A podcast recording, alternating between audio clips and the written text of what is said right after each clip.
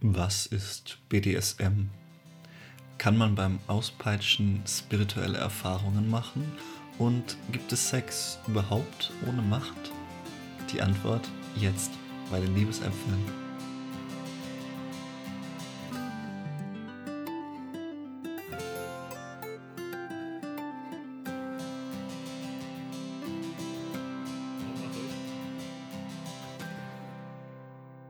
Herzlich willkommen zu den Liebesäpfeln an einem wunderschönen Sonntagmorgen.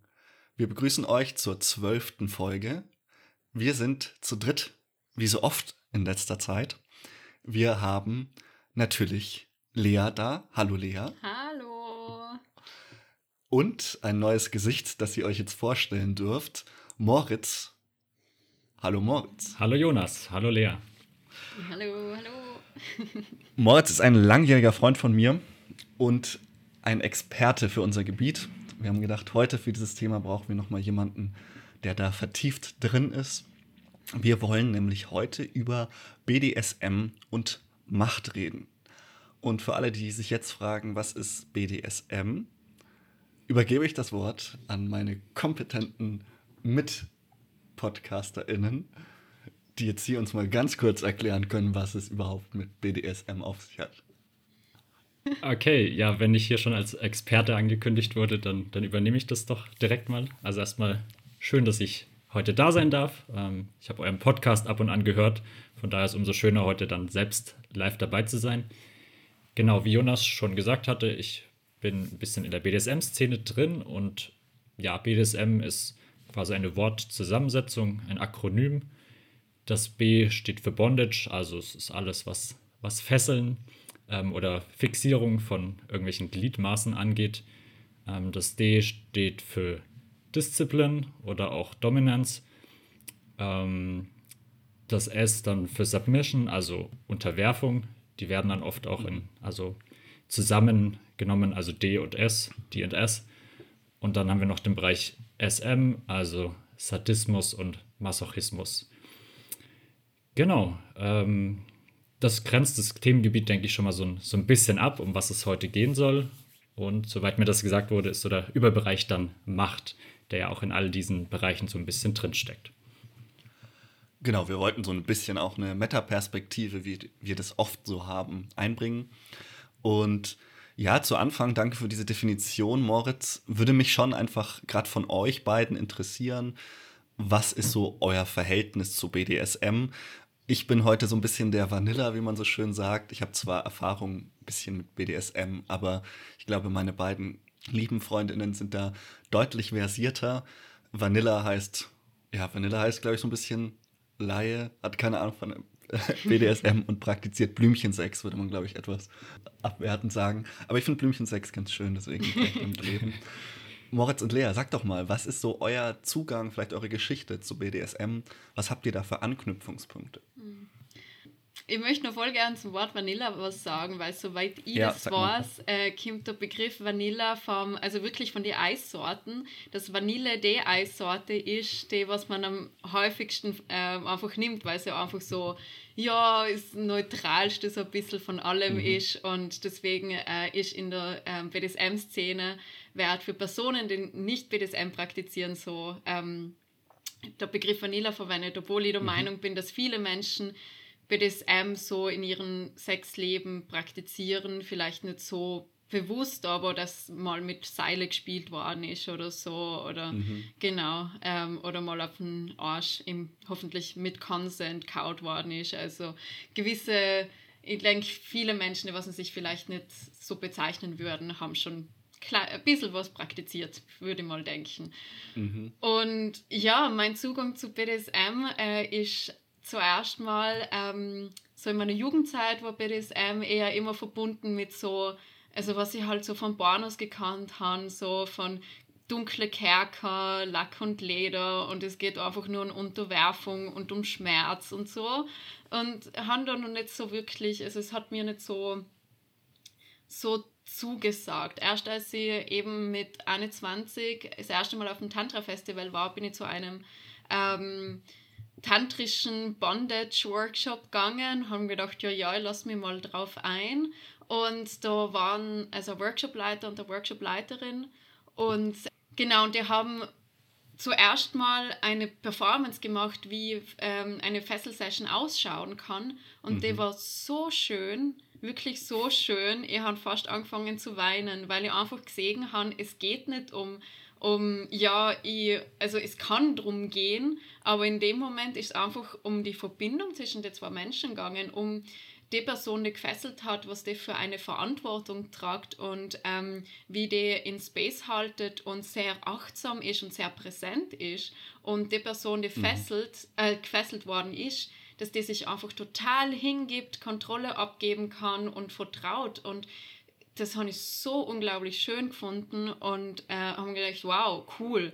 Hinter BDSM steckt vielleicht doch mehr, als ich gedacht habe. Und dann mhm. bin ich durch die sexpositive Szene halt noch mehr reinkämen und verschiedene Fesselworkshops gemacht. Also ich mhm. beschäftige mich hauptsächlich mit Shibari, also mit der japanischen Fesselkunst.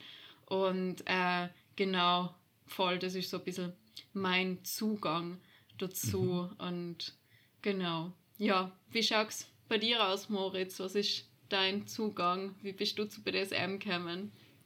Ja, also mein Zugang war so ein bisschen andersrum, glaube ich. Also ich, wenn ich jetzt, wenn ich also heute zurückblicke, dann merke ich, dass da Gedanken in so eine Richtung schon sehr, sehr früh da waren. Also tatsächlich Grundschulalter, also noch nicht in so einem natürlich sexuellen Kontext, aber wenn ich heute darauf zurückschaue, irgendwie schon so, dass ich denke, okay, das hat vielleicht schon so ein bisschen drauf hingedeutet und dann schon so ein bisschen der Weg, den du auch beschreibst, irgendwie Internet, ähm, auf diesen Begriff mal gestoßen und gemerkt, okay, mhm. es gibt sogar ein Wort dafür, ähm, aber hatte dann lange so ein bisschen, es, es wirkte halt so, na, das findet nur im Internet statt und die Menschen, mhm. das machen keine normalen Menschen, so, so ein bisschen so ein Gedanke. Also ein mhm. sehr langer Prozess, sich immer wieder damit auseinandersetzen und es irgendwie auch akzeptieren und zu merken, okay, das so unnormal ist das Ganze gar nicht, mhm. ähm, um sich dann wirklich auch dann raus aus dem Internet und ich sag mal rein ins echte Leben, sich dann auch dort mit Menschen auszutauschen und zu merken, okay, es, es gibt sehr viel Interesse in dem Bereich, ähm, sehr viele Menschen, die das auch praktizieren und das ist eigentlich eine ganz normale Sache. Ähm, das war für mich ein sehr, sehr schöner Prozess, ähm, der mir sehr viel gegeben hat, mich, mich da zu öffnen und mich dann auch ein bisschen so ja, in diesen Bereich reinzuwerfen. Mhm. Genau, mhm. so ist ungefähr meine kurze Geschichte. Kannst du da, kannst du da gleich mal für unsere vielleicht jüngeren ZuhörerInnen Tipps geben? Also wie kann man sich da irgendwie, wenn man merkt, ich habe da so Bedürfnisse oder ähm, Ambitionen, gibt es da irgendwie gute Ressourcen, die man da nutzen kann, zu sagen, ich möchte mich austauschen und so?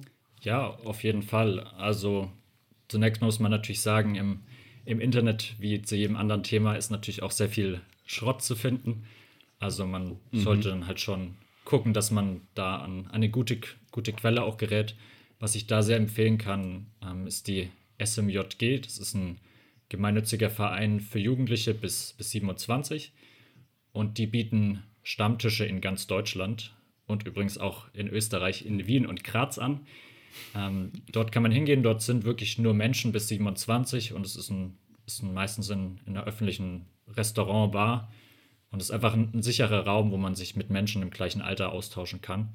Also das schon mal so als, als absoluter Tipp. Die haben auch eine Webseite mit guten Ressourcen, mit Moderatoren und dort bekommt man ja einen sehr guten Einstieg, der auch auf eine Art betreut ist und jetzt da mhm. kein Risiko ist, dass man irgendwie ausgenutzt wird oder sonstiges. Mhm. Das Coole ist bei dem, was ich gehört habe, also ich habe persönlich mich nicht so stark mit dem auseinandergesetzt, aber die bieten halt dann auch so an, dass wenn man mit jemandem eine BDSM-Session hat oder so, dass man einer Person Bescheid geben kann, wo man ist und so und dass man mhm. so ein mhm. Buddy-System hat auch. Also, dass das wirklich, äh, dass man da ähm, wenn man sich im Freundinnenkreis vielleicht noch nicht outen möchte, ähm, dass man aber da Menschen hat, die ähm, für einen da sein und vielleicht auch, wenn irgendwas passieren könnte, dass man da einfach ähm, gut aufgefangen ist. Das finde ich ziemlich cool. Ja. Ich finde, das ist ein gutes Stichwort, Lea. Das würde mich jetzt auch interessieren. Wie ist das Thema Outing? Also, wie stark ist es in der öffentlichen Wahrnehmung oder auch im Freundeskreis? Wie schwer fällt es einem, darüber zu reden? Vielleicht Moritz, vielleicht kannst du da so erzählen, wie ist es dir damit gegangen? Ich meine, irgendwann hast du gesagt, hast du es entdeckt, aber ich meine, ich habe es ja auch mitbekommen als einer deiner langjährigsten Freunde, aber vielleicht kannst du da so ein bisschen mal erzählen, wie das so ist, wenn man sich da outet. Ist Outing überhaupt das richtige Wort? Ich weiß es nicht. Wie gehst du damit um in deinem Umfeld? Also Outing ist tatsächlich schon der richtige Begriff. Also es ist ja doch immer noch gesellschaftlich jetzt nicht 100% akzeptiert in, in jeglichem mhm. Also es fühlt sich dann oder hat sich für mich schon so ein bisschen wie ein gewisses Outing auch, auch angefühlt, weil man sich natürlich schon sehr genau überlegt, mit, mit wem rede ich darüber. Ähm, man hat natürlich auf eine Art auch Angst vor jetzt vor Ablehnung oder Menschen, die sagen, hm, mhm. was bist du denn für einer, wie, wie, komisch bist du denn oder so, so die Richtung. Mhm. Ähm, so dass es für mich schon, also tatsächlich SMJG, wie angesprochen, war so das erste mit erstmal mit fremden Menschen darüber reden. Das ist, da ist die Angst mhm. vor Zurückweisung nicht so groß. Und dann, ja, so nach und nach mit dem engsten Freundeskreis darüber gesprochen. Und mhm. ja, bin da sehr, sehr froh über meinen Freundeskreis, aber also habe eigentlich nur gutes Feedback dann auch bekommen und fand es einen recht spannenden Prozess, weil dadurch, dass man sich selbst ja so, so öffnet, so offenbart, auch einfach viele spannende Dinge von, von meinem Gegenüber dann jeweils zurückbekommen. Also, dass auch mhm. diese Personen sich geöffnet haben. Also, das habe ich persönlich als sehr, sehr schönen Prozess empfunden, weiß aber auch von, von anderen Leuten aus der Szene, die da viel, viel mehr zu kämpfen hatten, die auf sie sehr viel mehr Unverständnis gestoßen sind. Ähm, sei es von Freunden, Bekannten, Eltern vielleicht auch, wenn es in einem jüngeren Alter ja. ist, man noch vor allem auch daheim wohnt. Aber ja, es ist schon ein Outing-Prozess, der einen gewissen Mut auch erfordert. Mhm. Glaube ich. Ich kann bei mir nicht so von einem Outing sprechen. Das finde ich urspannend, mhm. welcher Prozess bei dir da war, Moritz. Bei mir war das eher so, ja, schleichend, übergangmäßig und eben durch dem, dass ich mich eh schon zu der Zeit, als ich so BDSM und die sexpositive Szene entdeckt habe, eh schon mit Sexualität, Sexualpädagogik auseinandergesetzt habe, hat mein Umfeld sich eigentlich nicht so wirklich gewundert. Oder es war. es war. es war Die hätten sich gewundert, wenn du da nicht dabei wärst. ja, eher in der Richtung vielleicht. Voll. Äh, deswegen, ja, war das nicht so Thema, aber das eben, das ist so unterschiedlich und das auch, also was ihr oft äh, mitkriegt, dass BDSM ganz viel verbunden wird mit Fifty Shades of Grey, so, dass oh, das BDSM ja. ist. Und das ist einfach das ist nicht das reale Bild von BDSM, weil in Shades of Grey sind ganz, ganz viele Consent-Verletzungen, Grenzüberschreitungen, was in der BDSM-Szene, also in einer Verantwortung, also mit Consent, wo einfach die, das, ähm, die, ähm, es gewisse Agreements gibt, wie zum Beispiel so das Agreement SSC, also Safe, Sane and Consensual, dass man mhm. ähm, also sich Rahmen absteckt und genau und ich möchte voll gern, Moritz, dir das äh, gerade dir erklären lassen. Du hast in der Vorbereitung irgendwie von dem Rahmen gesprochen und das habe ich so schön gefunden, wenn du das ausführen möchtest nochmal. Ja, gern. Ich, ich kann hier kurz das, dieses Bild einbringen. Also, ja. was persönlich, was ich sehr schön finde, ist so ein Bild von, von BDSM als, als Bilderrahmen. Und dieser Bilderrahmen, quasi die Maße werden von Dom und Sub oder Top und Bottom wir müssen jetzt vielleicht auch gleich noch ein paar Begriffe erklären. Genau, das müsstest du, glaube ich, erstmal vorher einführen, was das ist. Äh, guter Punkt. Also meistens, ähm, es geht ja bei BDSM um Macht, hat man ja eher einen, einen eher dominanten Part und eher einen untergeordneten Part. Und ja, die ganze Szene spielt sich schon auch durchs Internet geprägt sehr mit englischen Begriffen. Ähm, als dominanter Part wird dann oft Dom verwendet oder auch Top ähm, genauso wie es dann eben ein Bottom oder Sub gibt, wobei auch Sub dann jetzt äh, Geschlechter unspezifisch ist und für, für alle Geschlechter verwendet werden kann. Mhm. Ähm, und genau, ansonsten, man spricht oft als drittes noch von Switch, Switcherin, ähm, also Personen, die, die beide Positionen je nach Situation oder je nach Gegenüber dann auch, auch einnehmen. Und klar, mhm. es gibt noch ganz viele Abstufungen dazwischen, aber das sind so die, die drei, drei Ober, Oberthemen, ja. die's, oder Begriffe, die es gibt. Ähm, genau, Bilderrahmen wollte ich, wollte ich erzählen.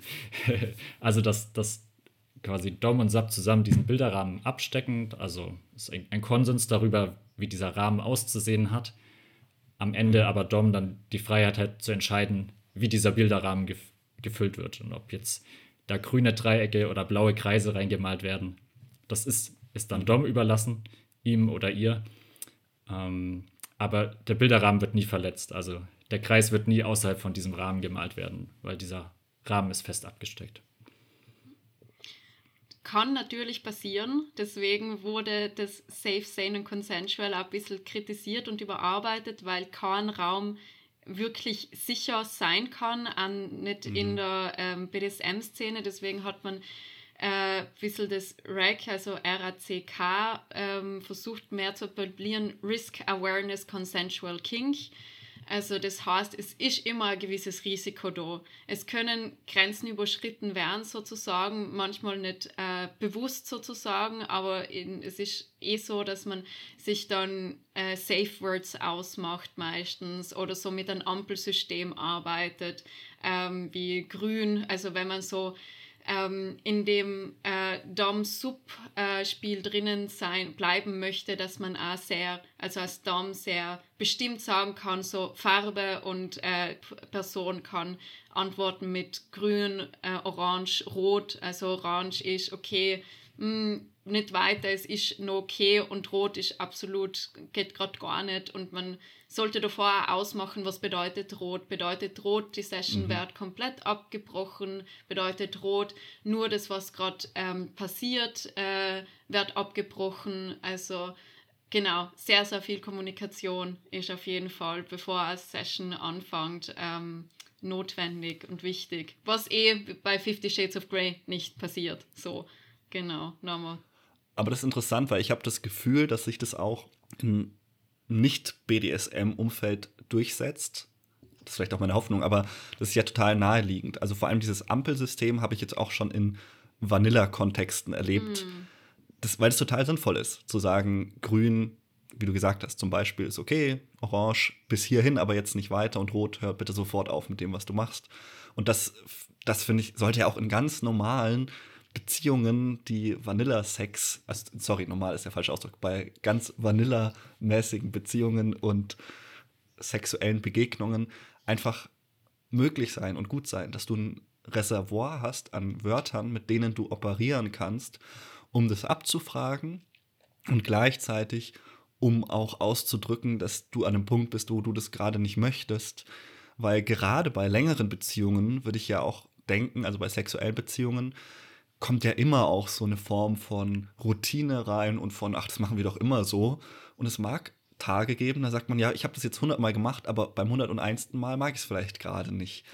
Und das finde ich dann sehr gut, wenn man da einfach eine Form hat, das auch ohne viel Aufhebens, ohne Formen, die den anderen beleidigen oder abstoßen können, zu formulieren. Deswegen wäre das auch mein Plädoyer, das außerhalb dieses BDSM-Kontextes, der halt sehr auf aus Notwendigkeit auf dieses System äh, baut, auch in Nicht-BDSM-Kontexten zu integrieren.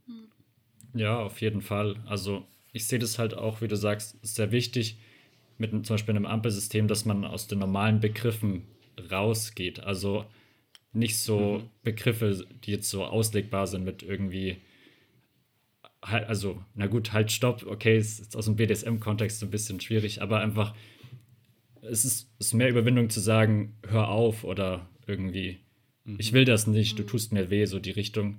als auf so einer abstrahierten Ebene ist es, denke ich, einfacher zu sagen, gelb und damit etwas auszudrücken.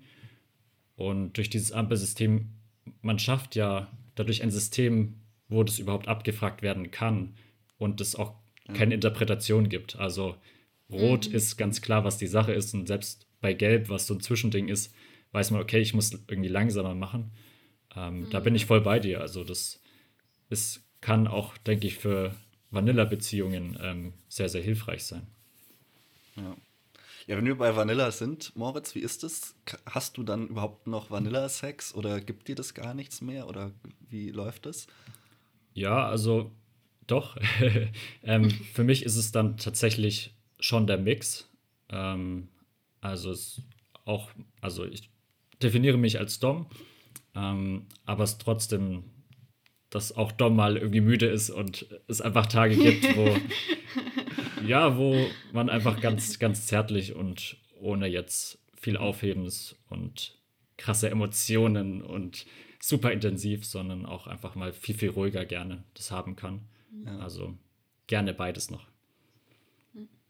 Ja, ja ich frage mich eben auch, auch in der Vorbereitung jetzt auf das Thema und auch oft in Gesprächen mit dir, Moritz, die Frage ist für mich ja schon auch, es ist super wichtig, dass es das gibt und dass es so definiert wird und dass es da Regeln gibt. Aber ich frage mich auch ganz oft, ob da wirklich so ein qualitativer Unterschied in vielen Sachen ist. Weil ich glaube, in vielen Punkten ist der Unterschied gar nicht so unendlich groß. Der wird dann vielleicht eher so gefühlsmäßig oder popkulturell größer gemacht, als er ist zwischen Vanilla-Sex und BDSM. Wir hatten es ja gerade bei dem Ampelsystem, wo man sagen kann, das kann man ja absolut abstrahieren. Aber auch negativ gewendet würde ich immer sagen, ich glaube, Sexualität hat immer schon einen ganz starken Zug zur Macht und man kann in Sexualität auch Machtpositionen ausdrücken, beziehungsweise Sexualität ist fast nie, würde ich sagen, frei von Macht und Macht ausdrücken.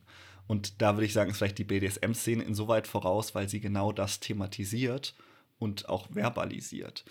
Wie sieht es aus? Könnt ihr dem was abgewinnen? Also wie, wie, steht ihr dazu? Habt ihr auch das Gefühl, dass Macht untrennbar mit Sexualität verbunden ist? Oder ist Sexualität rein und ein machtloses Spiel? Was sind da eure Gedanken zu? Ähm, ich denke, Sexualität und Macht sind zwar Themen, die auf jeden Fall äh, irgendwie zusammengehören und für viele Menschen hat ja Sex mit Macht auch zu tun, sei es bewusst oder unbewusst. Und ähm, und bei BDSM sind die Machtpositionen sehr klar definiert. Ähm, also es wird offengelegt und es ist eben eine Klarheit da. Und auch wenn es äh, Personen sein, die switchen so, es ist auch Klarheit da, äh, ob jetzt ähm, ob eben geswitcht wird oder ob die Positionen stark bleiben sozusagen. Und Voll, und das erleichtert natürlich äh, Sachen. Und ich denke auch, dass man, äh, dass es dann einen Rahmen schafft, auch nicht in einen Konflikt zu, selbst in einen Konflikt zu kommen, ob ich jetzt machtlos bin oder nicht sozusagen, ob ich die Machtlosigkeit annehmen kann. Und das finde ich voll spannend, weil ich finde das, äh, also ich habe Erfahrung, Erfahrung gemacht, als, also ich verwende gerne die Begriffe Leader und Follower anstatt äh, Top und äh, äh, Bottom ich habe die Erfahrung als Leader gemacht und als Follower und ich finde, wenn das so klar abgesteckt ist und ich bin Follower, also in der äh, Bodenposition, dann kann ich die Machtlosigkeit viel besser annehmen und die Machtlosigkeit hat etwas sehr Erleichterndes. Ich kann mir jetzt einfach mhm. fallen lassen und ich vertraue der Person und ich kann das genießen. Und, ähm, und wenn das so klar ist, dann kann ich das auch trennen, dass ich außerhalb von dem Rahmen natürlich macht Han so. Mhm. Und in dem Moment, ja, lasse ich die andere Person machen. Oder auch wenn ich, also die Erfahrung ähm, für mich als Leader war vor allem so, wow, die andere Person macht mir jetzt gerade ein ziemlich großes Geschenk, indem dass sie sich machtlos und verletzlich sagt und die haben da die Macht und die Verantwortung.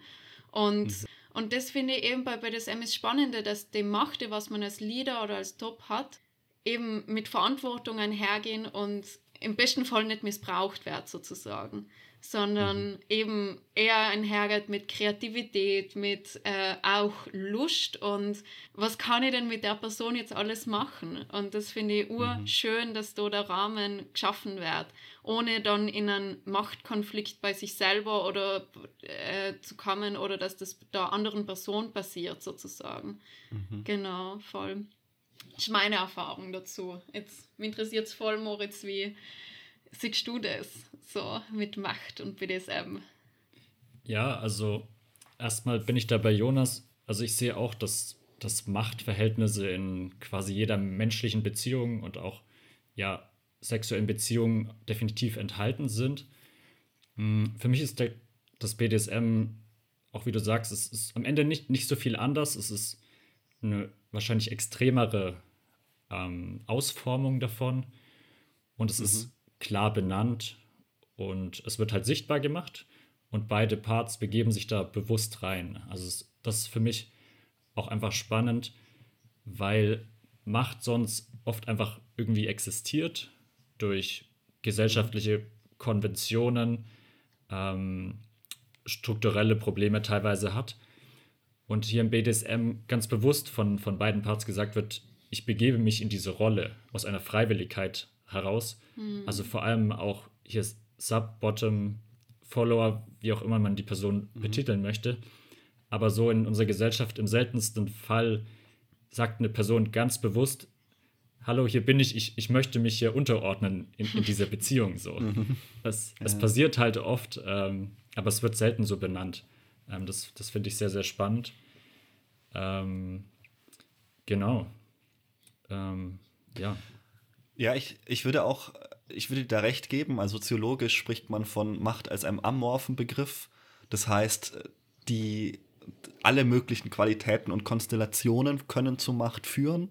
Es gibt ja von Max Weber, finde ich, immer diese schlagende Definition, Macht bedeutet jede Chance, innerhalb einer sozialen Beziehung den eigenen Willen auch gegen Widerstreben durchzusetzen, gleich viel, worauf diese Chance beruht. Und das ist eben, ja, das ist immer die Frage. Also ich glaube, das ist, wir hatten ja letztes Mal oder vorletztes Mal hatten wir das Thema Scham und das ist sowas, Scham kann man überall sehen, wenn man sich einmal darüber Gedanken macht. Mhm. Und wenn man jetzt Nietzsche und Foucault folgt, dann kann man Macht auch überall sehen. Das war ja die große Idee von Nietzsche zu sagen, Macht ist nie weg, die wird immer nur transferiert von einer Person auf die andere oder von einer Größe auf die andere. Und letztlich sind alles, was wir tun, irgendwie Machtpositionen. Das heißt, selbst wenn ich mich unterordne, mhm. sagt ja Nietzsche, wer sich erniedrigt, möchte erhöht werden. Auch das hat letztlich was mit Macht zu tun.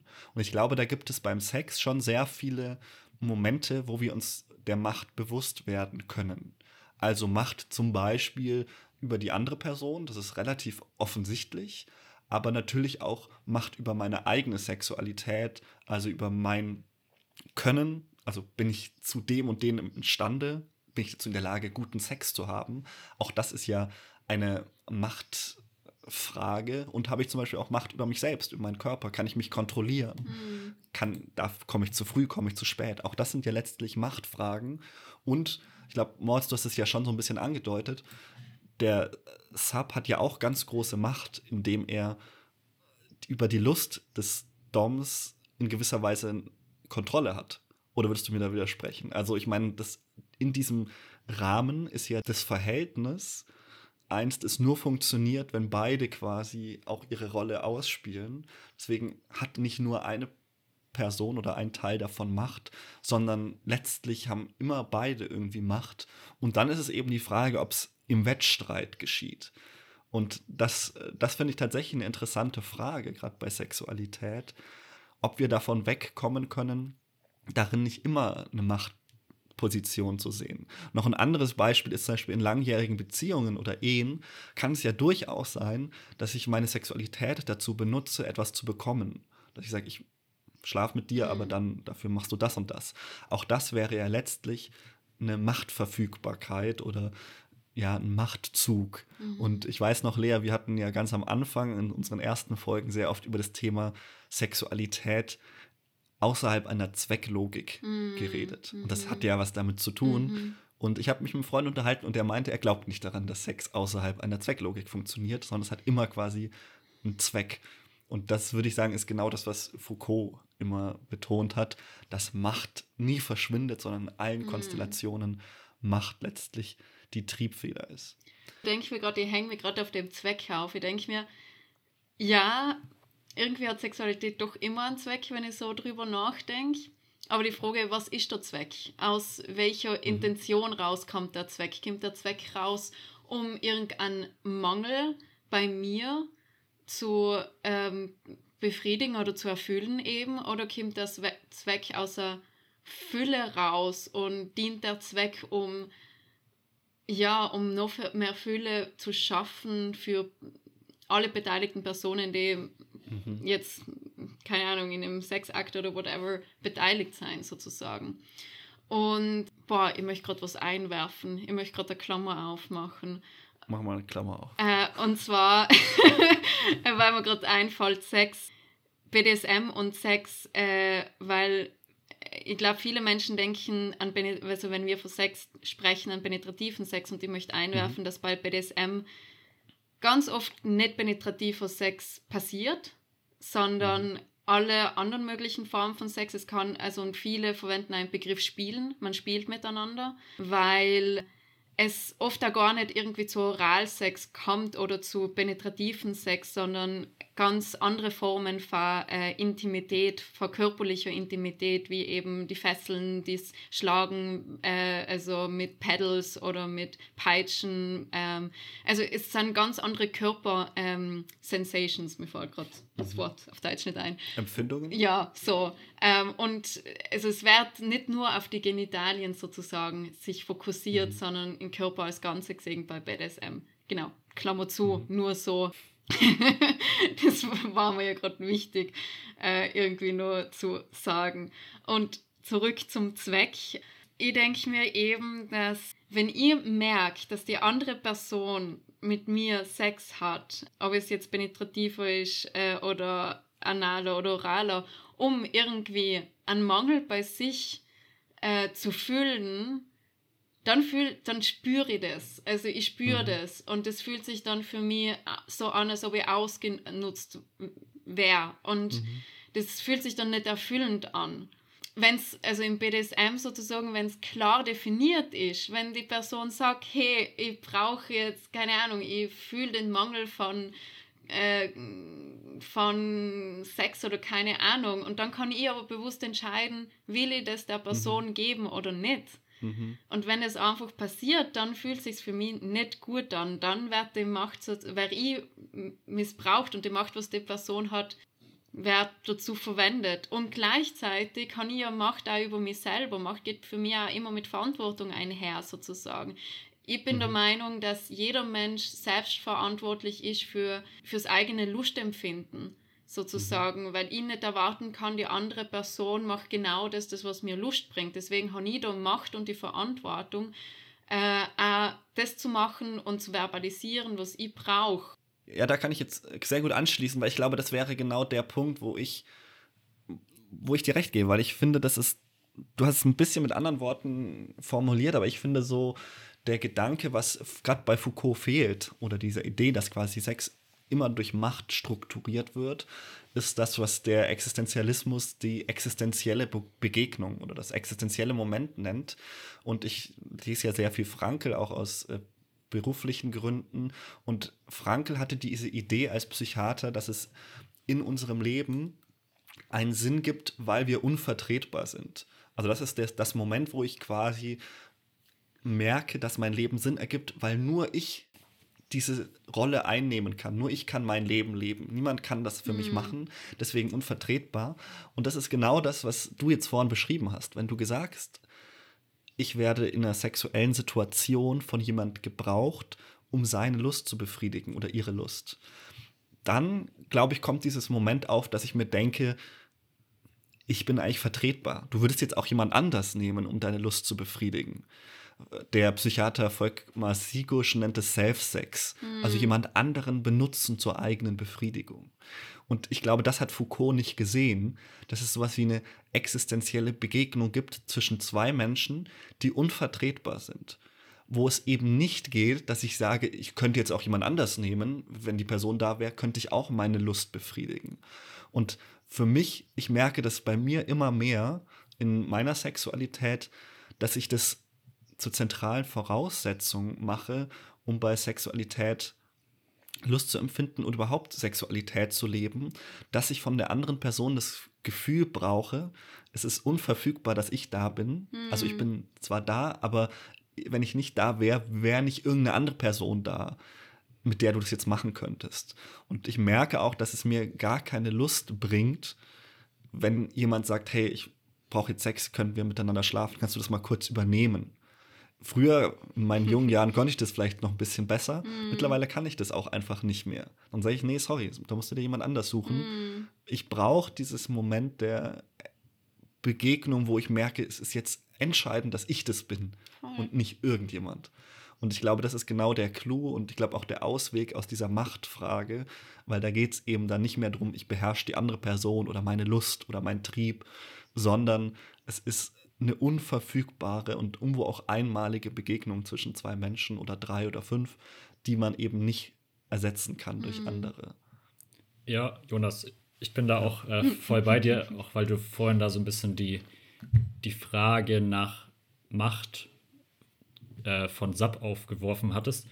Und die ist auf jeden mhm. Fall da. Also ich finde, man, man darf das nicht so sehen mit, hier, Dom entscheidet alles und hat die Macht, mhm. sondern ja. SAP hat auch sehr, sehr viel Macht. Also alleine dadurch, dass die Person ähm, äh, dem Dom diese Macht jederzeit auch wieder entziehen kann. Also ja, genau. das dadurch also schafft man eine gewisse Gleichheit, da beide Personen jederzeit sagen wieder können, ja, ist doch nicht das, was ich mir so vorgestellt habe ähm, was ja eine sehr, sehr machtvolle Position ist.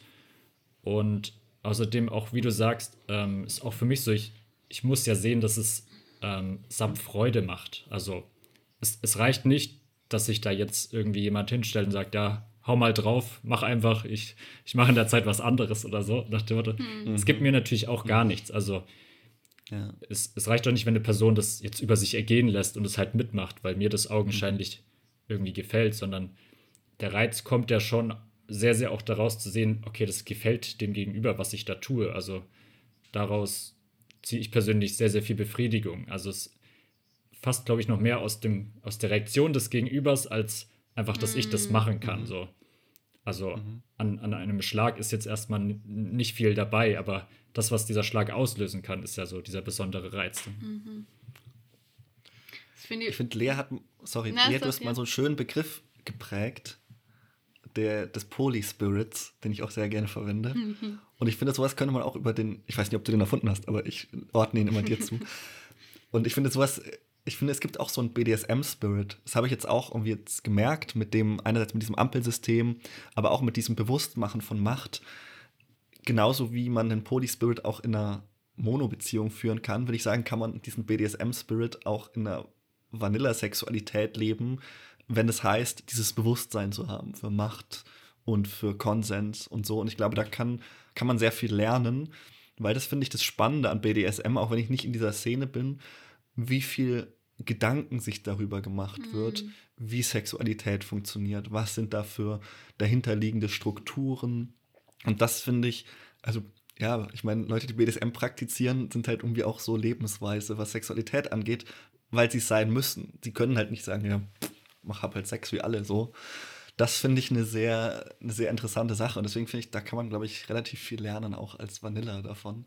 Deswegen, ich merke auf jeden Fall, dass ich immer davon profitiere, mm, mit mm. euch darüber zu sprechen. Voll, voll. Ähm, weil du jetzt nochmal Vanilla gesagt hast und mir ist gerade so auch wie das Kopf, äh, das Kopf im Bild käme, das Bild im Kopf käme. ähm, von ähm, Heterosex und das Bild von, äh, von Mann und Frau und die äh, Frau sozusagen der passive Part so in mhm. und äh, der Mann als aktiver Part, der penetriert und die Frau, die penetriert wird beim vaginalen Sex. Und mhm. dass das schon nur das Bild so voll die, das krasse Machtverhältnis darstellt. Und das möchte ich mhm. gerne einfach aufbrechen von, also ich denke sicher viele ZuhörerInnen haben hoffentlich das schon für sich selbst aufgebrochen, aber ich möchte es auch nochmal da betonen, dass im, äh, im weiblichen Körper, also die Vagina an sich, auch wenn man, wenn es wenn es jetzt nicht so dominant ist wie ein Penis sozusagen, aber es hat mhm. einfach auch sehr viel Macht von mir aus sehen, wenn man andere Wörter verwendet, die was das, mhm. die was ähm, die Frau in eine aktive Rolle gibt, so anstatt das Wort penetriert werden oder etwas dringt in mich ein äh, verwendet, ähm, ich umhülle mit meiner Vagina einen Penis, einen Dildo oder ich öffne mich für jemanden, dass das aktive mhm. Wörter wieder sein.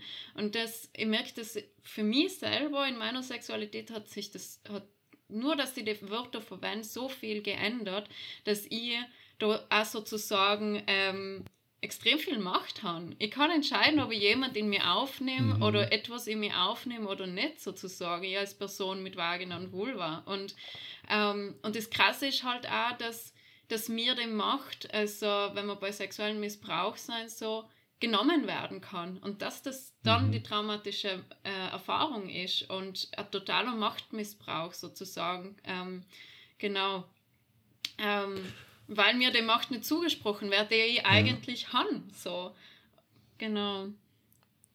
Das finde ich interessant. Das ist auch ein schöner Bogen, finde ich, zu einer weiteren Frage, die mich bei euch interessieren würde, weil du gerade das gesagt hast mit dem Aktiven und Passiven, mit dem Gebenden und dem Empfangenden. Ich habe mir ein paar Zeitzeugenberichte und Dokumente von der Bhagwan oder auch Osho-Bewegung angeschaut, die wir neulich beim Thema Neotantra hatten.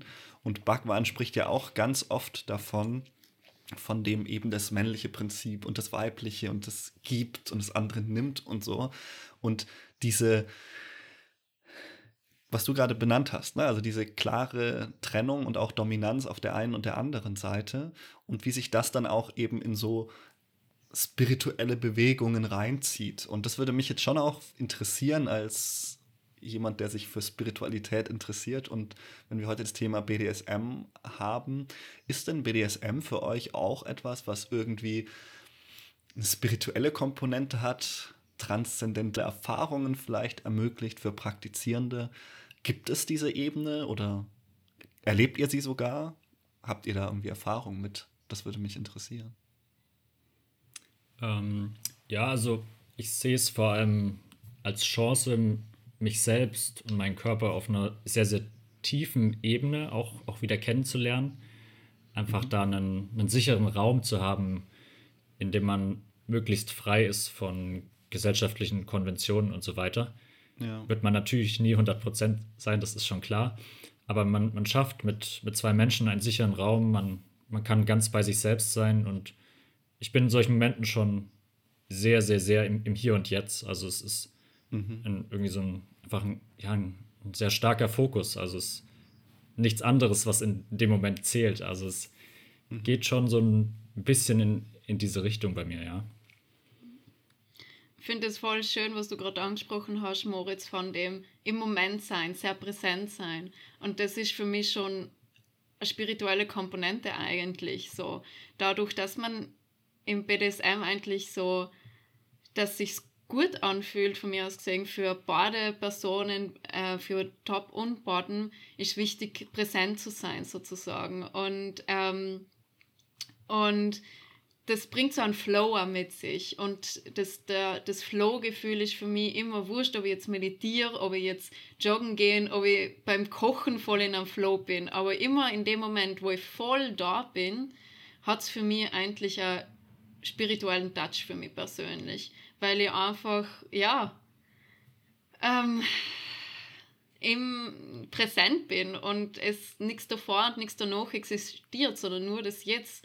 Und ähm, ja, und das finde ich unglaublich was Schönes, weil in dem Moment ich in Verbindung mit mir bin und ein der, äh, mit der anderen Person, jetzt äh, wenn wir vom BDSM-Kontext sprechen. Genau, also auf jeden Fall. Und ich habe auch mal eine Seminararbeit geschrieben über ähm, BDSM als Heilungsritual.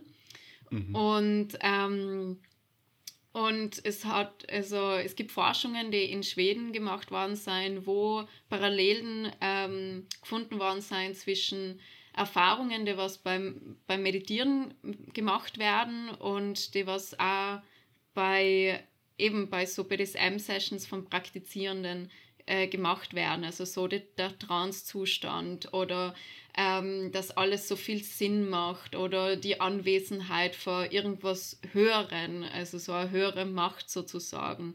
Und das finde ich urspannend. Und ähm, genau, ob es jetzt Heilung, also kritischer Begriff, ja, ähm, es ist mehr und mehr merke ich auch in der BDSM-Szene, dass Trauma-Awareness ähm, präsenter wird sozusagen. Also, dass äh, Traumas äh, aufsteigen können bei BDSM-Sessions und dass es mhm. wichtig ist, auch ähm, sich dessen bewusst zu sein. So, ja. Oh ja, das ist ein, ein wichtiger Punkt. Ähm, und auch, also was bei mir jetzt dann meistens der Fall war, dass man, man kommuniziert ja eh sehr, sehr viel und dass man Personen dann bewusst auch davor fragt, okay, gibt es Dinge, auf die ich achten muss? Also es ist natürlich eine sehr persönliche Frage, aber hast du Dinge erlebt, wo man vielleicht gucken muss, wo du sagst, okay, das könnte ein Triggerpunkt sein und so weiter? Ähm, das sind wir auch hier wieder beim Punkt, wie, wie wichtig eben diese Kommunikation auch im sexuellen Bereich ist und wie sehr auch Vanilla-Beziehungen davon profitieren könnten, weil man einfach nicht davon ausgehen kann, dass das da nichts ist oder dass immer alles gut ist. Also mhm. die meisten Menschen ja, haben ja irgendeine Geschichte hinter sich. Ähm, von daher finde ich es immer sehr gut, dass man da dann auch sehr offen drüber redet und da dann Rücksicht drauf nehmen kann du hast jetzt so von davor, also bevor man überhaupt so irgendwie in die BDSM-Session geht, ähm, dass man das abklärt. Ähm, wie ist deine Erfahrung mit Aftercare? Ja, Oder, also es ist absolut notwendig. Also mhm. ohne Aftercare kann BDSM, denke ich, nicht funktionieren. Auch hier vielleicht noch die, die Wortdefinition dazu, bevor Jonas gleich wieder nachfragen muss. Ja. Also Jonas für dich. Ähm, ja, Aftercare bezeichnet alles, was jetzt nach der eigentlichen Session gemacht wird, um ja wieder ein bisschen mehr im, in der Realität oder im Alltag anzukommen. Das kann sein, dass man, dass man einfach noch da liegt und kuschelt, dass man sich unterhält, dass man zusammen Eis isst oder einfach alles, was den Menschen in dem Moment gut tut, um ja wieder auf einer gleichen Ebene anzukommen. Einfach um, also vor allem Sub zu zeigen, okay, du, du bist gleich viel wert, wir, wir sind ja in einer ebenbürtigen Beziehung. Ähm, du bist, ist wieder alles normal und was jetzt passiert ist, ist die Session, ist, ist das Spiel, ähm, wie Lea das vorhin auch so schön formuliert hatte. Ähm, es ist sehr, sehr wichtig, denke ich, für, für psychische Gesundheit. Genauso ist es aber auch für, für die dominante Person wichtig zu sehen, okay, das, ich habe hier nichts Schlimmes angerichtet. Also, dass mhm. der anderen Person geht es gut. Das ist genauso fürs seelische Wohlbefinden wichtig, danach zu sehen, okay, ist alles gut, wir sind wieder, wir sind wieder hier, uns geht es beiden gut. Ähm, wenn man den Part weglässt, dann ja, führt es, glaube ich, zwingend zu irgendwelchen psychischen Abstürzen. Also es ist aus meiner Sicht absolut notwendig, wenn man wirklich tief in dieses ganze Spiel einsteigt. Mhm. Voll. Jetzt haben wir ein bisschen von deiner Frage erkennen, merke Jonas. Ja, ich habe auch, hab auch ganz viele Fragen im Kopf, aber ich, ich glaube, die führen zu weit. Ähm, aber gut. Wir können ja also nochmal vielleicht so ein bisschen den Bogen, weil mich, doch, das muss ich jetzt fragen, weil es beschäftigt mich schon. Ja, hau raus. Das Thema Angst in BDSM. Hm. Meine Intuition wäre, dass man das ja völlig versucht zu unterbinden. Und es geht ja eigentlich nicht darum, dass die andere Person Angst vor dem Dom hat, würde ich denken. Aber vielleicht, und das ist jetzt meine ehrliche Frage, da habe ich keine Ahnung von, ist Angst Teil des Spiels? Gibt es Leute, die es wirklich suchen und sagen, ich brauche das für Erregung, auch Angst vor dir zu haben? Oder ist es mehr Inszenierung? Könnt ihr dazu was sagen? Das fände ich wahnsinnig spannend, weil dann können wir nämlich diesen Bogen auch zurückschlagen zur Spiritualität, weil da habe ich noch so zwei, drei Gedanken hm. zu in der Richtung. Also zuerst möchte ich sagen, BDSM und Erregung müssen nicht einhergehen, finde ich. Mhm. Ähm, also vor allem sexuelle Erregung. Mhm. Muss, also weil du das Wort gerade gesagt hast und was Angst mhm. ist. Mh, mm, mir fällt gerade eine konkrete Situation ein. Ich habe vor kurzem erst ähm, eine Fessel-Session mit einer Person gehabt. Wir haben uns davor testen lassen, weil wir immer nur in Zeiten von Corona sein, möchte ich das mhm. erwähnen. und und äh, ich habe sie gefesselt und das Spannende ist, ich habe ihre Hände gefesselt so und ich achte sehr auf Körpersprache und ich habe gesehen, ihre Finger bewegen sich. Und äh, ich bin so gewisse ähm, Workshops, also ähm, Shibari-Workshops gegangen und habe gelernt, dass wo Bewegung ist, das ist eine verletzliche Stelle sozusagen. Und da kann ich mit die Seile reingehen. Und ich habe ich hab dann die Bewegungen in ihre Finger wahrgenommen und habe mir gedacht, hm, da habe ich jetzt Lust irgendwie zu fesseln. Und ich, ich habe sie dann gefesselt und sie hat dann angefangen zu lachen. Und wir haben dann noch, nachdem die Session fertig war, ähm, klar zuerst Aftercare gemacht, ähm, wir haben Tee getrunken und so und dann haben wir ähm, ein Sharing gemacht, so wie es uns gegangen ist und welche Fragen wir haben. Und ich habe sie eben dann nach der Hand gefragt und sie hat gesagt, als sie Seil gespürt hat an der Hand, hat sie voll Angst gehabt, dass das wehtun wird. Und sie mhm. hat dann angefangen zu lachen, weil sie einfach gemerkt hat, okay, die Angst, die war irrational. Es hat gar nicht wehgetan. Und das finde ich spannend, dass sozusagen bei BDSM man auch so Ängste entgegenwirken kann oder ähm, merkt, okay, die Ängste, die was ich oft haben, passieren nur in meinem Kopf und äh, ich muss da gar nicht Angst haben und das finde ich spannend. Das habe ich jetzt gerade mit Angst verbunden so und mhm. ähm, ja und sowieso Fessel und Angst. Also wenn man jemanden fesselt, da gehen ja voll in den Kopf. Also ist dein Nervensystem sagt dir, du bist in einer gefährlichen Situation so. Und mhm. äh, deswegen, klar spielt da Angst auch mit rein. Und das ist, finde ich, auch so die Aufgabe von, also zumindest, wenn ich fessel, ist für mich meine, also finde ich es als Aufgabe der Person zu sagen, hey, du bist da sicher. Du kannst dich da mhm. gerade voll reinlassen. Du darfst auch den Schmerz spüren. Und ich finde es auch voll spannend, dass Schmerz und Lust in unserem ähm, Gehirn so neu beieinander liegen. Ja. Mhm. Und ja, und da spielt Angst auch mit rein. Also finde ich spannend. Ich kann es nicht ganz gut erklären, so, aber sehr spannend auf jeden Fall.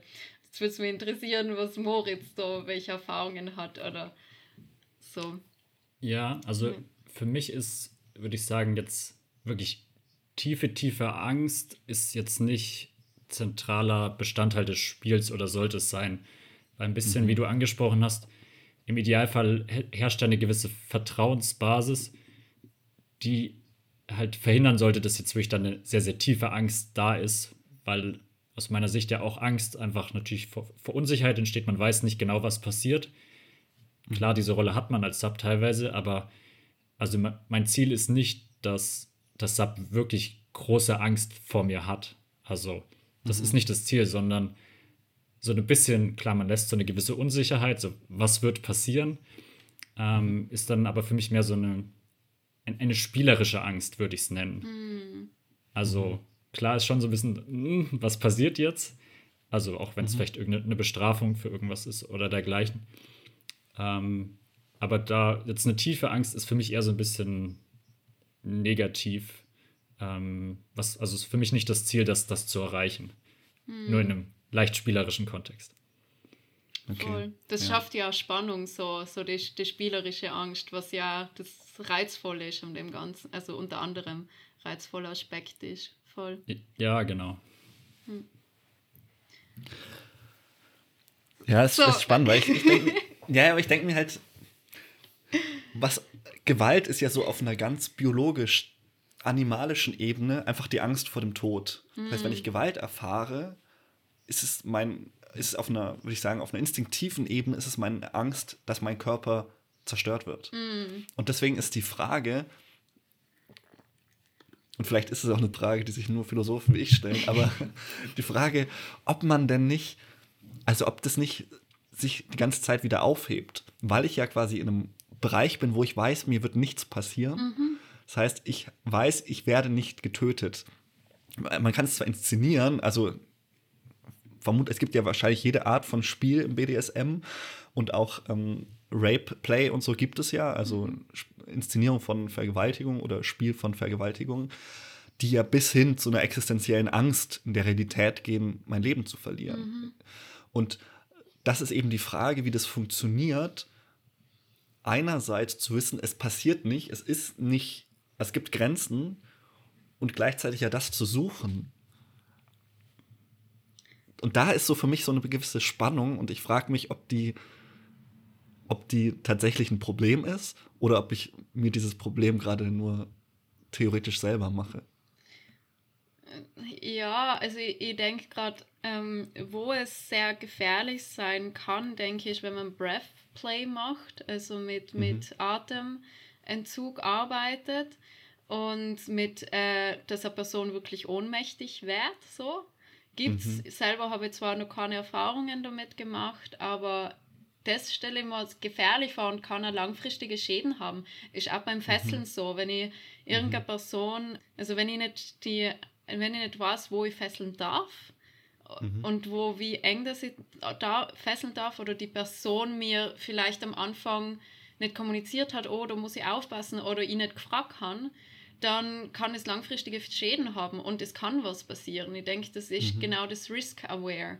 Und ähm, das, was du gesagt hast, dass es, ja, also dass man jetzt nicht in Todesgefahr schwebt und man das trotzdem so irgendwie sucht. Also ich merke schon so, für mich geht das ein bisschen einher von Auflösung des Egos auch vielleicht so, wenn ich in, vor allem in der ähm, Bodenposition bin, dass ich einfach mein Ego einfach verlassen kann, so die, die mir total hingeben kann und dass das dann mhm. auch ähm, eben einhergeht mit ja, mit ja, Todeserfahrung würde ich jetzt nicht sagen, aber Ego-Verlust. Ja. Aber ich, das, darauf wollte ich nämlich hinaus. Das war mein großer Punkt, so von diesem existenziellen Herangehensweise an die Welt, weil Karl Jaspers hat gesagt, im Prinzip sind Gewalt und der Tod, das sind so existenzielle Momente. Da werde ich mir meines Seins wirklich bewusst. Und deswegen wird es mir total einleuchten, das, was du sagst mit Ego-Auflösung. Das sind so Momente, Karl Jaspers sagt auch, wenn wir dem Tod gegenüberstehen, dann müssen wir dem auch irgendwie uns stellen. Also das sind die Momente, wo ich mir wirklich meines existenziellen Seins bewusst werde. Mhm. Und wo ich nicht einfach da bin, sondern wo ich quasi eine Erfahrung mache, wie es ist zu sein. Und mir würde das irgendwie auf einer spirituellen Ebene schon so ein bisschen einleuchten, dass Leute sagen, ich suche diesen Moment auch der Todesangst, genau weil ich, weil ich das brauche, um mich ernsthaft zu spüren, um mm. eben zu merken, ich lebe und mein Leben ist vergänglich und ist ja, ist unverfügbar oder ist endlich vor allem das, ja. Und ich will jetzt nicht unterstellen, dass das, oder was heißt unterstellen, das ist ja nichts Negatives, aber ich will jetzt nicht sagen, dass das einer der Hauptgründe sind, warum Leute BDSM praktizieren. Aber ich denke, ich kann mir vorstellen, dass das bei manchen Leuten eine Dimension sein könnte, warum man auch BDSM praktiziert, weil man dann, wie du sagst, so eine Ego-Auflösung stattfinden kann. Weil ich da, glaube ich, ganz nah dran bin an diesem Sein. Hm. Und ich glaube, das kann auch außerhalb von BDSM funktionieren. Ich kann mir vorstellen, zum Beispiel, wenn man sagt, ich möchte Kinder zeugen, bei Vanilla Sex hat es auch diesen, dieses Moment vielleicht. Bei Heidegger und Jaspers war es ja die Mortalität, also das Sterbliche ganz groß. Und dann mhm. hat Hannah Arendt gesagt, es gibt ja auch die Natalität. Mhm. Also das Leben in die Welt bringen. Und ich habe keine Kinder und ich habe deswegen auch noch nie bewusst versucht, Kinder zu zeugen. Aber ich stelle mir das schon immer so vor, wenn ich dann zum ersten Mal sage, okay, und jetzt versuche ich ein Kind zu zeugen, dass das sicher doch, also ihr vielleicht jetzt auch nicht unbedingt, aber das hat doch, würde ich mir denken, auch so ein existenzielles Moment, wo ich mir denke, mm. ich mache gerade was, was irgendwie Sein und Leben hervorbringt. Und ich glaube, das hat eine Dimension, die sonst Sexualität vielleicht nicht notwendigerweise hat, ohne das werten zu wollen. Mm. Boah, schwierige Frage, ja. Ähm, Schwierige Frage. Ja. Kommen wir nochmal zu einem anderen Thema. Ich glaube, das äh, ist jetzt auch hier nicht zu lösen, äh, meine, äh, meine Probleme. Aber. Ich würde aber voll gern. Also, ja? Ja, okay, mir dann fällt da ganz kurz was ein. So, ähm, nochmal zu den Transzustände, was ich gesagt habe, weil Transzustände bedeutet für mich also andere Bewusstseinsebene, sprich vielleicht auch eben eine Bewusstseinsebene, wo ich gerade das Gefühl habe, mein Ego existiert gerade nicht. Mhm. Und bei BDSM ist das ja so, ähm, das kommt darauf an, wie man jetzt BDSM praktiziert, aber ähm, es passiert, also wenn du Boden bist, kann sehr viel gleichzeitig passieren. Äh, mhm. Und äh, dass du, dass dein Gehirn oft nicht mehr checkt, okay, was passiert da gerade mit dir? Äh, und wo wäre gerade berührt und welche Berührungen seien das gerade? Und äh, voll. Und das hat Parallelen auch, ähm, da käme ich zu meinem Studium zurück von der Kultur- und Sozialanthropologie, dass es Rituale in indigenen Bevölkerungen gibt, die auch extrem sein, so wie irgendwie Firewalk, also barfuß über ähm, mhm. heiße Kohle gehen oder Body Piercing und dann irgendwie Gewichte dran halten und so weiter. Das sind auch extreme körperliche ähm, Praktiken, die Menschen in, einer anderen, in eine andere Bewusstseinsebene ähm, sozusagen bringen. Und bei BDSM ja. kann es auch sein, dass man da einfach total in einem anderen Space ist. Und mhm. voll, also das ist mir gerade noch dazu eingefallen. Das ist interessant. Also ritualtheoretisch könnte man das sicher auch nochmal reflektieren. Das ja, würde voll. wahrscheinlich zu weit führen. Aber ich denke, also nur ganz kurz, zum Beispiel bei der Taufe im Christentum ist das ja auch die Idee. Das ist heute, weil wir Kindertaufe haben, nicht mehr so präsent. Aber gerade in der Urgemeinde, also ganz am Anfang, war das so ein, ähm, ein Rite Passage, also so ein Übergangsritus, um, wo du aus deiner mhm. alten Existenz durch so eine liminale Phase in die neue Existenz trittst. Voll. Und das hat immer auch einen Moment des Sterbens. Das gab es in den Isis-Mythen. Und dieser Moment, dass ich quasi aus meiner alten Existenz in eine neue hineintrete, das war die Funktion der Taufe, ist es bis heute immer noch. Und ich glaube, das ist sowas, das glaube ich auch, das ist eine anthropologische Grundkonstante von Ritualen, Aha. dass das so ein ganz existenzielles Moment hat und das ist sicher auch, da ist sicher eine gewisse ja, Nähe vielleicht Voll. zu BDSM. Auf jeden Fall. Voll, das war auch mein theoretisches Konzept von, ähm, von BDSM als Heilungsritual von Arnold von mhm. Gernep, der, der, der genau, dritte ja. Passage. Eine Sache würde mich jetzt noch interessieren, weil wir haben jetzt viel über wir haben sehr viel geredet und könnten jetzt auch noch sehr viel, glaube ich, zu Macht und Ohnmacht und so reden. Ich glaube, da machen wir mal noch eine eigene Folge zu, da gibt es noch viel zu sagen. Aber eine Sache, die mich immer am BDSM interessiert, und das wäre jetzt auch nochmal von Moritz eine Frage, ist die Ästhetik des BDSM. Weil das ist sowas, also vielleicht klischeehaft Lack und Leder. Zunächst einmal die Frage, ist das wirklich so? Also ist das, muss das einfach, gehört das dazu? Und jetzt nicht so sehr historisch, woher kommt es, sondern ist es ein notwendiger Bestandteil von BDSM und äh, wie steht man dazu? Oder würdest du sagen, oder würdet ihr sagen, das ist nur ein Klischee und das hat eigentlich nicht diese Ästhetik? Weil ich glaube, in vieler Leute Wahrnehmung ist das irgendwie präsent. Und ich zum Beispiel kann mir Lack und Leder überhaupt nicht an mir vorstellen. Das ist schon immer so ein ganz natürlicher Zwiespalt, dass ich sagen würde, ich kann einfach schon mit der Ästhetik ja nichts anfangen das würde mich schon total hemmen, mich da irgendwie in diese Szene reinzugeben, muss ich ehrlich sagen. Aber vielleicht ist es auch nur mein kleinmütiges Vorurteil. ja, Jonas, ich kann dich da beruhigen. Also ich, ich persönlich kann mit Lack und Leder auch wenig anfangen und zähle mich trotzdem als, als Teil dieser Szene. Mhm. Also du wärst auch ohne entsprechendes Latex-Outfit sehr willkommen. Danke für die Einladung. ähm, ich, ich glaube, so ein bisschen, am Ende ist es ja auch ein bisschen wie eine Subkultur und irgendwie jede mhm. Subkultur entwickelt so ein bisschen ihren eigenen Dresscode, mhm. um sich, ja, um sich, um sich darzustellen.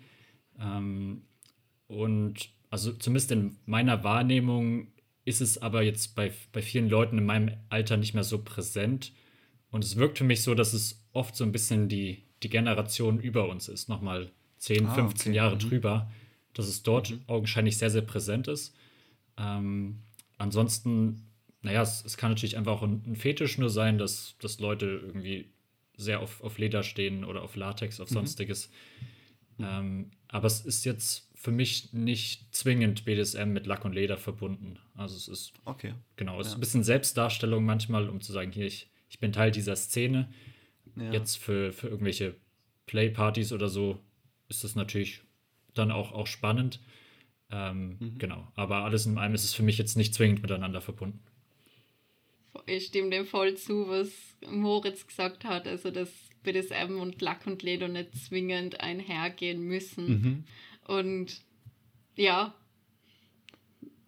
ich kann also zum Beispiel, ich praktiziere Shibari in Yoga-Kleidung, weil man einfach, okay. weil es ähm, oder oder je nachdem, wie wohl sich die Person fühlt, ähm, die Unterhose noch anzuhaben und ein Oberteil oder so. Und ähm, ja, für Fesseln ist halt wichtig, dass man keine Kleidung anhat mit Reißverschlüsse oder mhm. mit mm, Bügel-BH oder sowas. Ähm, ja. Genau.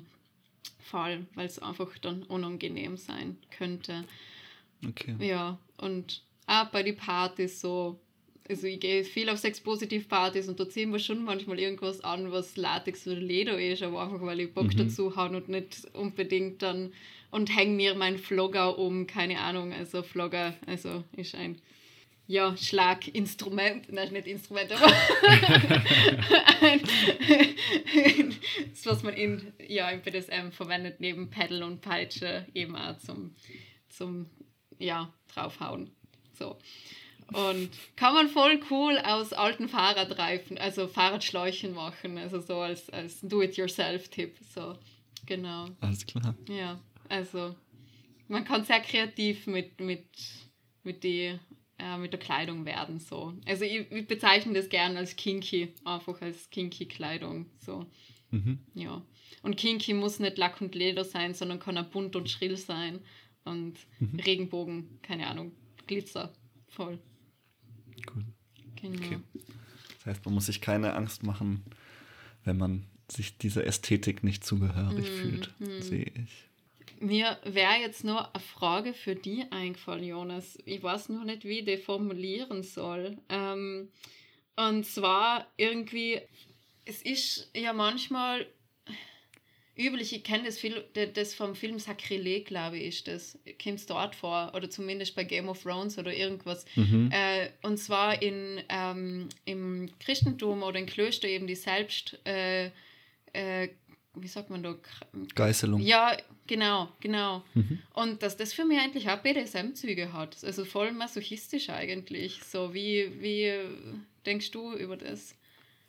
Ich habe da auch mal ein Gespräch von Psychologen drüber gehört, die gesagt haben, diese Flagellantenbewegung, so hießen die, das ist die bekannteste, die war so im 15. Jahrhundert, Spätmittelalter, die sind eben durch die Städte gezogen und haben sich gegeißelt.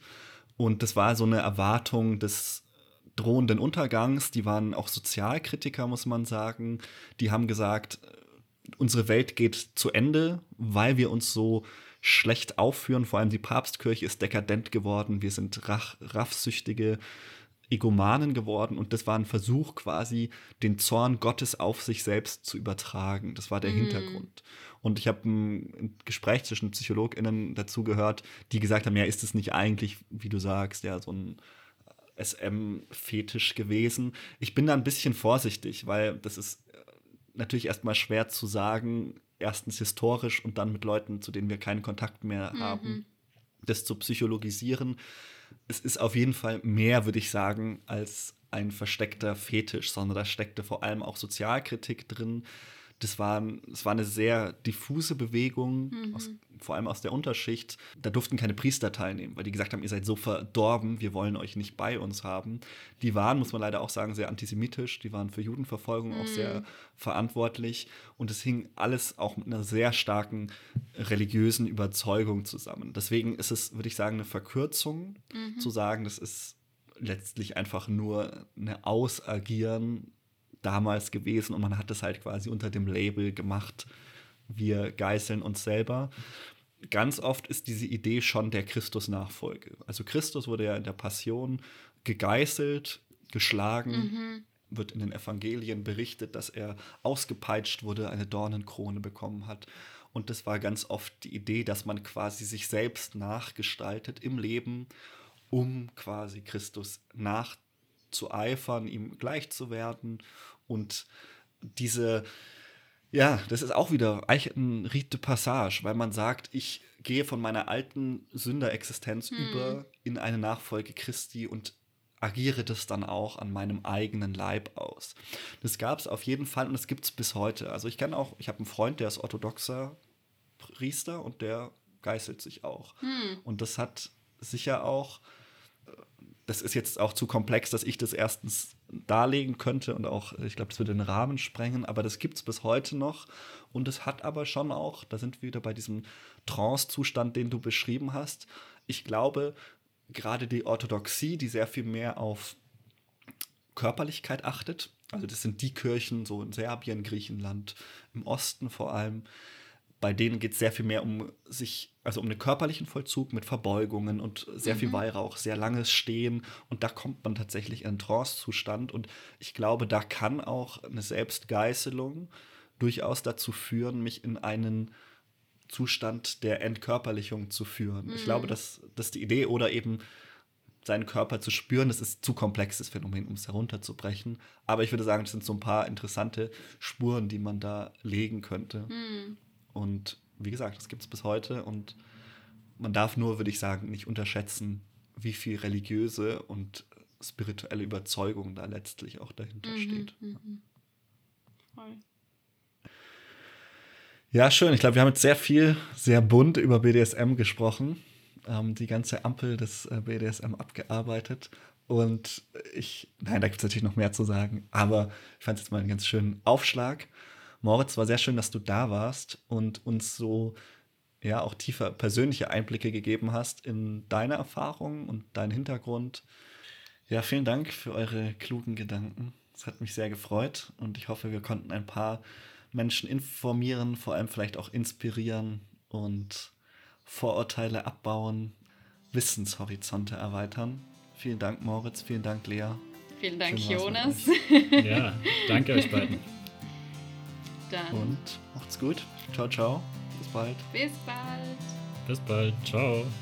Tschüss. Das war unsere Folge zum Thema BDSM und Macht mit Moritz. Nächstes Mal wird es vermutlich emotional. Lea und ich wollen uns über Trennung und Abschied unterhalten. Für unsere erste Geburtstagsfolge im Juli planen wir besprochene Themen nochmal Revue passieren zu lassen und wollen sehen, wo sich unsere Ansichten verändert oder wo wir Neues dazugelernt haben.